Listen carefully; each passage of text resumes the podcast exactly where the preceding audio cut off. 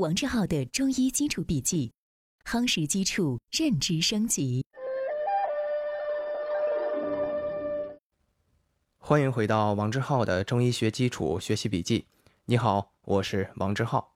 首先，我们来看本节笔记的知识要点：一、明代温补学派代表医家赵献可、张介宾等提出命门学说；李中子提出肾为先天之本，脾为后天之本的。重要论断，丰富完善了脏象学说。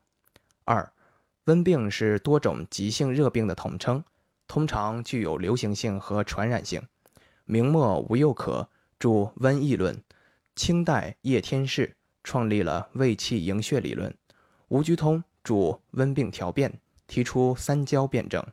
薛生白《温热病篇》，王梦英《温热经纬》，促使温病学说。日益成熟。三，明代李时珍著《本草纲目》，清代王清任的《医林改错》，创制了活血祛瘀的有效方剂。四，近现代时期，唐宗海、运铁桥、张锡纯等主张中西医汇通，吸取西医之长，发展中医，做到优势互补。其中，张锡纯著《医学中中餐西录》。五，二十世纪三十年代，曹炳章著《中国医学大成》，是一部荟萃古今中医学、中药学著作的鸿篇巨著。以上就是本节笔记的知识要点，下面进入笔记的正文部分。本节笔记是中医基础理论绪论部分的最后一节，但关于绪论的介绍并没有终止。前四节笔记，我们仅挑选和一百二十二节基础理论笔记对应的绪论来整合归纳。在第一百零七节至一百零九节笔记中，我们会将诊断学部分的相关绪论进行介绍。届时，前四节笔记的内容将会再次以另一种整理方式出现。学到第一百零九节时，我们要记得再来回头复习。至于近代黄甫密所著的《针灸甲乙经》。这是中国现存最早的一部针灸学专著，共十卷，南北朝时期改为十二卷本。针灸专业的同学要注意这本书白话教材的好处是好学、规范、条例，但是一些深层次的东西还是在古籍文献之中，所以还是要多读诸如《针灸甲乙经》《灵书》一类的书籍。隋朝元方《诸病源后论》。是我国第一部病因病机症候学专著。什么叫病机呢？中医讲的病机相当于现代医学的病理。什么叫病因呢？后面的章节我们会详细展开。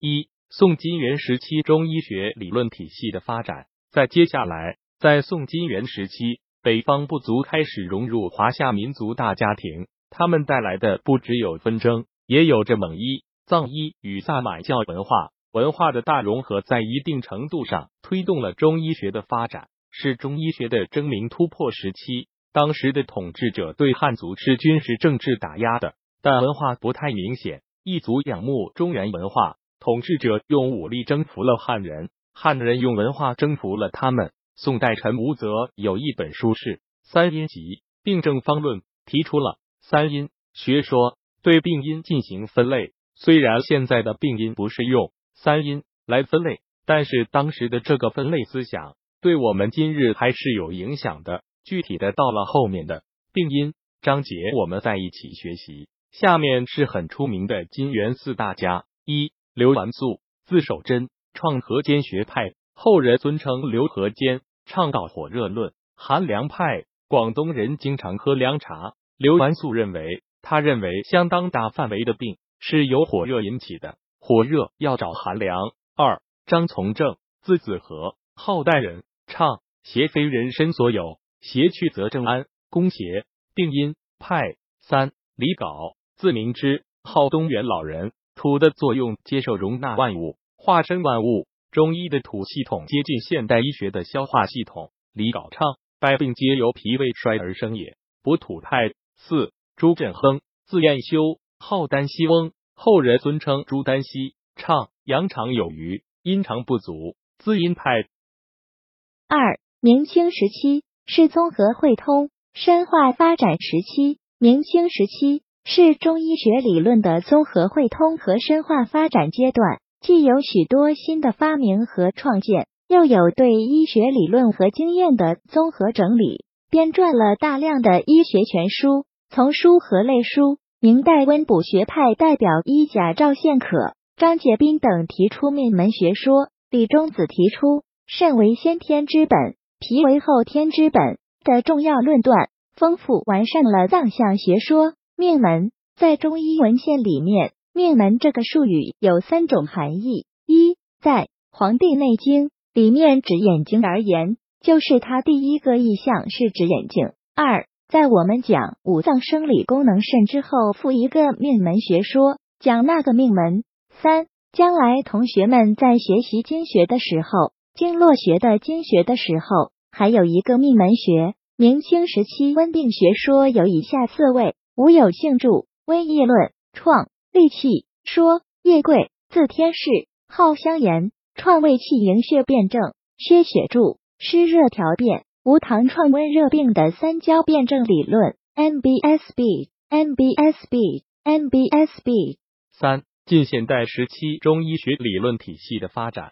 近代时期鸦片战争后，随着社会制度的变更。西方科技和文化的传入，中西文化出现了大碰撞，中医学理论的发展呈现出新旧并存的趋势。一是继续走收集和整理前人的学术成果之路，如三十年代曹鼎章主编的《中国医学大成》是一部集古今中医学大成的巨著；二是出现了中西汇通和中医学理论科学化的思潮，以唐宗海、朱佩文、运铁桥。张锡纯为代表的中西汇通学派认为中西医互有优劣，可以殊途同归，主张汲取西医之长以发展中医。如张锡纯所著的《医学中终身西路》，现代时期建国后，国家大力提倡中西医结合，继而倡导以现代多学科方法研究中医。因而此时期中医学理论的发展，主要呈现出三方面的趋势。一是中医学理论经过梳理研究而更加系统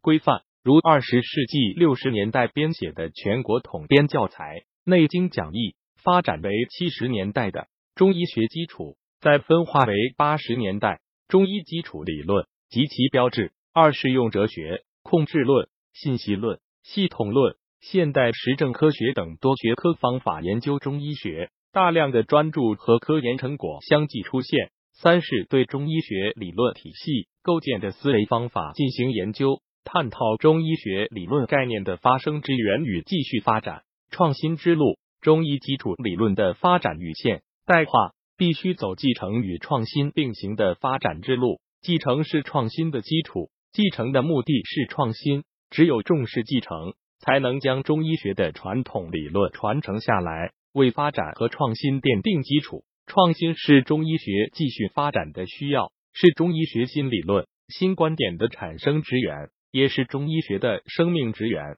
一、继承是一切研究的基础和前提。仓象、经络、精气血、津液神、体质、病因、发病、病机、防治等理论，是中医学的基本理论，应下大功夫对中医学的基本理论和概念做一系统的研究，明确其基本内涵。这是中医基础理论的继承性研究应达到的基本目标，也是中医学理论继续发展、创新和走向现代化的基础和前提。二、中医学理论的创新思路包括以整体观念为指导，保持中医学基本理论的特色，中医学理论纳入现代科学研究序列，强化中医学思维方法的研究。注重中医学在人文社会科学方面的发展，以及创建科学的假说和构建新的理论。NBSB NBSB 对于中医和西医，就像用英语翻译唐诗，这个能翻译大致意思，但是失去了之前的味道。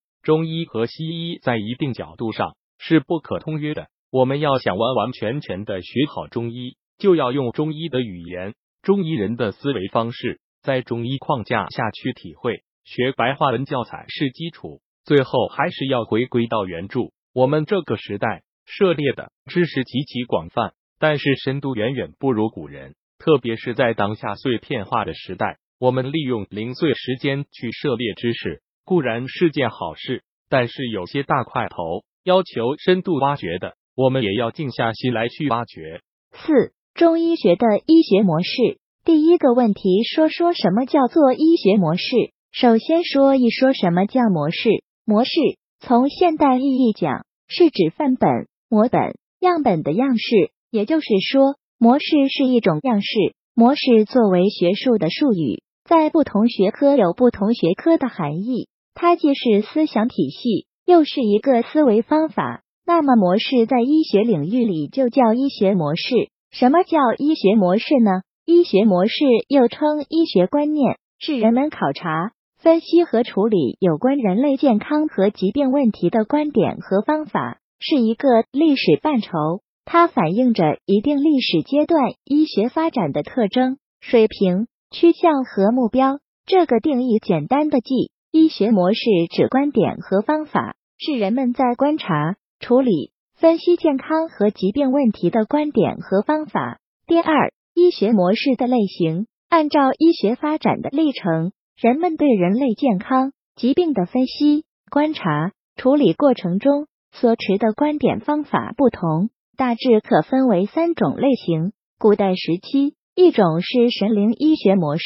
所谓神灵医学模式，认为疾病是由神灵在作祟，那么解决疾病的问题必须祈求神灵。在中国，也同样经历过这个时期，祈求神灵来治病。在我们今天这个社会，仍然存在这样的现象：他们治病不去看医生，反而去跳大神，请巫婆和巫师。这个现象证明，当下还存在旧的。古代的神灵医学模式的痕迹，除了神灵医学模式之外，进一步发展。随着人们对世界本质认识的提高，认为世界不是上帝，不是神灵创造的，人的疾病也不是神灵所为，叫自然医学模式。自然医学模式在世界医学范畴之内，有古希腊的医学、印度的医学，包括中国的医学。那就是说，这个时期。古代科学发展时期叫自然哲学时期，人们所持的医学模式叫自然医学模式。它的基本特点就是自然社会和人是一个整体，因为疾病是有原因的，不是神灵在作祟，它与自然环境、社会环境有关。虽然中医学就医学模式的发展过程来说属于自然医学的模式，但是中医学的医学模式。是整体医学模式，它在世界范围内是一个最完美的医学模式。在当今世界，中医的医学模式代表着医学发展的趋向，体现了现代科学的思维方式。当然，中医学的医学模式有它历史的局限，但是其本质和现代的医学模式一致，代表现代医学模式的发展方向。近代时期，这个大家要熟悉。就是以欧洲文化为中心的西医学，简单的说就是生物医学模式。它把人作为一个生物学的人，不把人看成一个具有社会属性的人。那么治病就是治这个人的病，抛开这个人的思想、历史、感情等社会属性，单纯的从生物学属性来对他进行治疗。这种医学模式叫生物学模式。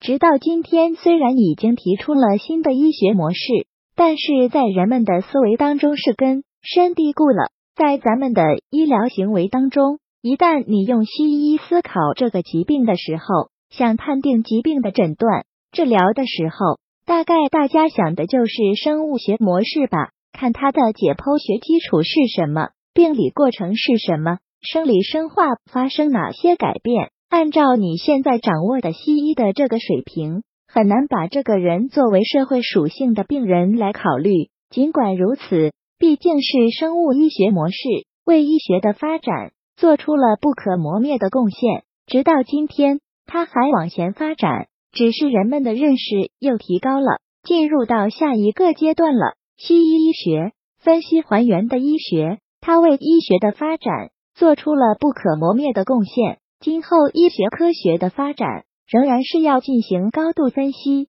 高度还原的。问题是还原分析以后，如用什么思维方式来组装综合这些？而不是今天简单的一加一就等于二了。那是西医的观点，而中医的观点，那一加一可能就等于三了。讲到这里，希望我们学习中医的人要对西医医学有一个明确的认识，它是一门科学，它为科学的发展做出了重要的贡献，它有它的哲学体系、科学体系。作为我们来说，要善于学习它的长处，来补充中医的短处，遵循我们自身的规律来完善自己，而不是排斥西医来固守中医。这是现代从事科学研究的人应该有的科学胸怀。到了现代，随着现代科学思维方式的转变，近代时期的西医学原有的生物医学模式已经难以回答现实当中。医疗当中所提出的问题，在这种条件下才提出来生物心理社会医学模式，那么突出表现为现代医学。西医学也注重心理因素，人们的生活行为方式在疾病发生发展过程中的作用。这个问题，中医学从《内经》开始早就说的很清楚了，而西医学今天刚刚认识到，今天作为现代生物医学模式。生物、心理、社会医学模式就是把这个病人既承认生物心理有形和神，又承认自然和社会的统一这样一个医学模式，和我们讲中医的医学模式“天地人三才一体”是何其相似。只是现代医学整体的医学模式是在二十世纪初以后才逐渐建立起来，而中医学从《内经》开始就提出。纵观古代医学，尽管我们从宏观整体上把握事物，但是微观的细节我们把握的不是很清楚，比较模糊。那么现代医学，它是先在微观上把握清楚，然后上升到宏观来认识两种不同的思维路线，得出同样的结果。从这里看，中医学的医学模式具备现代医学模式的特征。这个话不要讲。说你现代医学是跟着中医走的，那么它是西医学发展的规律所决定的，它必然最后提出这个概念来。而中医学提出的早，也在不断的发展，不存在谁优谁劣，按照科学规律运动的结果。我想这样来认识，我们就能正确处理中医和西医的关系。这里面包括学术纷争和人际关系，因为掌握医学必须通过人实现。刚才提到了整体医学模式，现在我们来展开看中医学的整体医学模式。什么样的医学模式叫中医学的整体医学模式？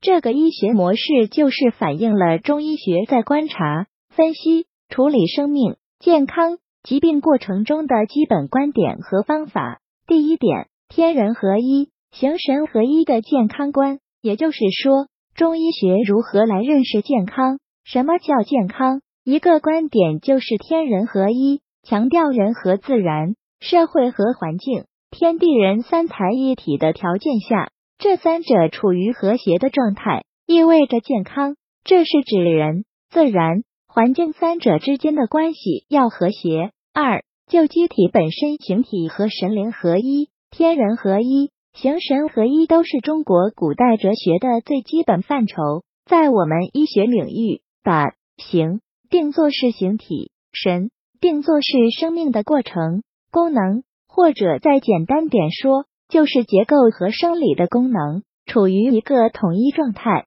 科学状态，意味着人是健康的。那么这里面的要素，人、环境、自然、人本身形和神，就这个形体和生理功能处于一个和谐状态，意味着健康。是用这样观点来看待健康的。第二点，邪正交争、阴阳失调的疾病观。疾病发生除了自身的因素之外，正气意味着天地人三才一体，天人合一，形神合一。在这种条件下，人是健康的，反映出来是正气。那么致病因素的邪气作用机体以后，形成了邪正交争的局面。邪正交争的结果。可以通过自身的调控维持健康，也可以通过自身的调控达不到形神合一、天人合一、三才一体这样的一个状态。这个时候就认为他是出现了疾病，邪正交争是中医学发病学的基本原理，没有邪气构不成疾病。就是说，这一对矛盾如果是分离的话，那么不会出现疾病的概念。那么什么条件下呢？只有中医强调正气屯内，邪不可干，邪之所凑，其气必须在正不胜邪的条件下，会怎样呢？会打乱了我们前面所讲的形神合一、天人合一，而用中医学本身的术语讲，说生命的运动过程是气化的过程。是阴气和阳气的运动过程，阴阳者，天地之道也。阴阳是生命运动的基本规律。一旦邪正交争的结果使阴阳的运动发生了异常，就会出现疾病。那么，用阴阳来表达健康，《内经》叫阴阳云平，后世医家叫阴阳和合，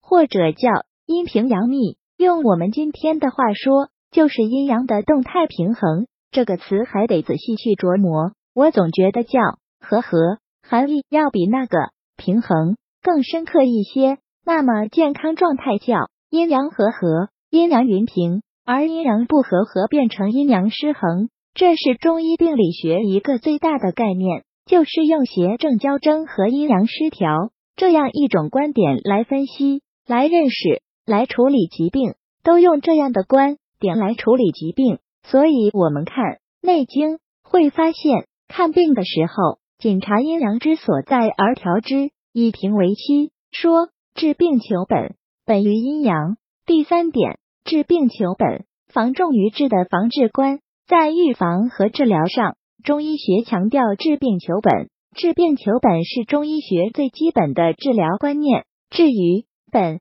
从历史到今天，对本有不同的解释。从气。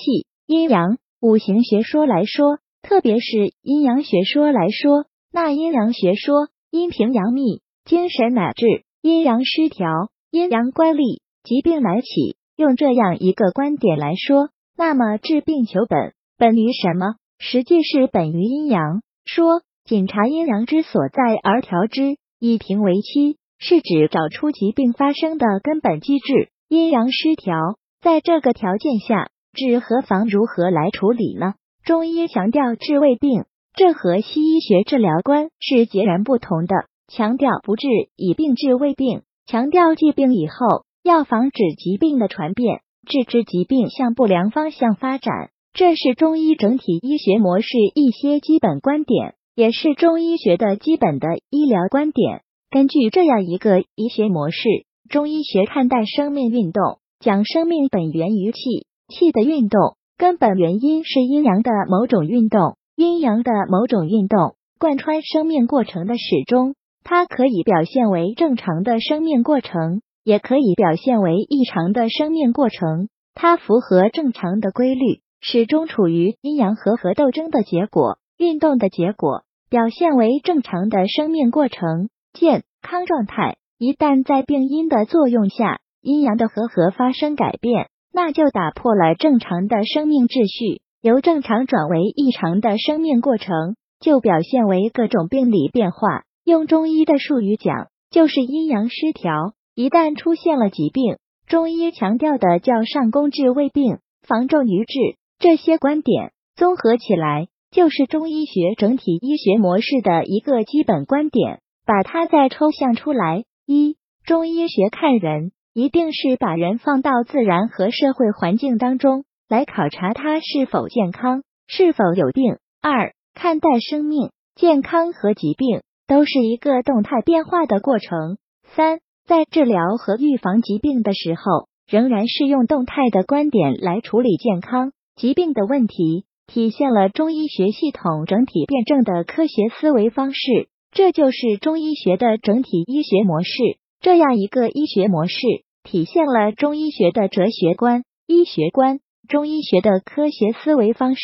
也正因为这样，我们才说它代表了现代生命科学的发展的趋势，体现了现代医学模式基本特征。它具有无穷的生命力。也正因为这样，中医学才引起世界各国医学家，不仅仅如此，而且还引起了许多思想家、自然科学家。社会科学家的重视，现在国外学习中医的人不仅仅就是为了学习扎针按摩以赚钱，许多哲学家、社会科学家、自然科学家都在念中医的《黄帝内经》，他们在研究东方人的思维模式，研究中国人的思维方法，而他们认为最能代表中华民族科学思维方式，代表中华民族文化特征，浓缩的反映了中华民族特有的文化特征的著作就是《黄帝内经》。所以，许多科学家虽然他不是学医的，他们也在研究《黄帝内经》。我们大家都在学外文，能够读英文的同学，将来可以读读英文的原著，看看外国的科学家他们怎么来念这个《黄帝内经》，怎么来认识咱们中国人的文化特征，怎么来认识中医学它的医学模式。